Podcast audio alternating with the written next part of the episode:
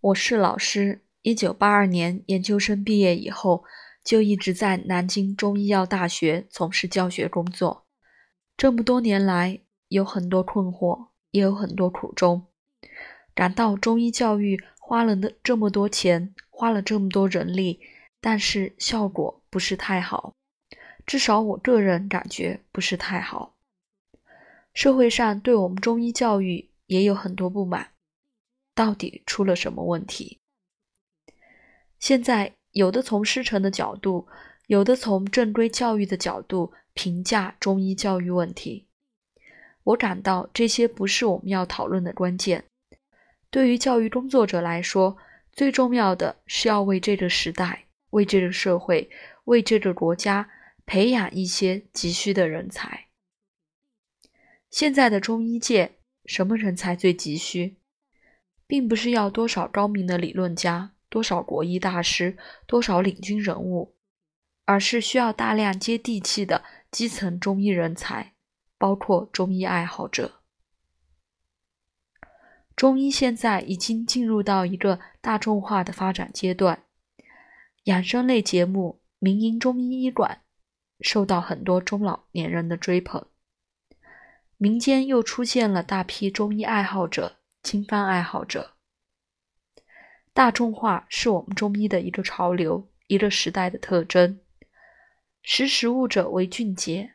我们搞中医教育的，如果不认清形势，还把中医搞得神乎其神，看不懂，学不会，不拆掉中医行当中的篱笆，推翻门槛，让更多老百姓来学习，那肯定会被社会抛弃。如何把中医大众化的基础打得更好？我认为最好的办法就是推进经方的普及工作，让中医的文化基因真的在我们每个中国家庭的日常生活中扎下根来。大家不要以为中医那么难学，中医其实是非常大众化、生活化的东西。《伤寒论》翻开第一章方桂枝汤，里面五味药。桂枝、芍药、甘草、生姜、大枣，在厨房里就找得到。你只要能熬姜汤，就能熬桂枝汤。如果把里面的芍药拿掉，放几块排骨的话，炖出来满屋飘香。中医里面类似这种生活化的东西，最经典的合起来大概是两百多张方，最重要的就是一百张方。如果把这些全都掌握了，医生已经不得了了。这些方是哪里来的？其实就是我们的前人在生活实践中创造出来的。从现在国家中医药管理局提出的一些方针来讲，基层中医人才是远远不够的。根据现有的目标，所有卫生服务站、社区卫生服务中心、乡镇卫生院。都要有中医服务，百分之七十的村卫生室都要有中医服务。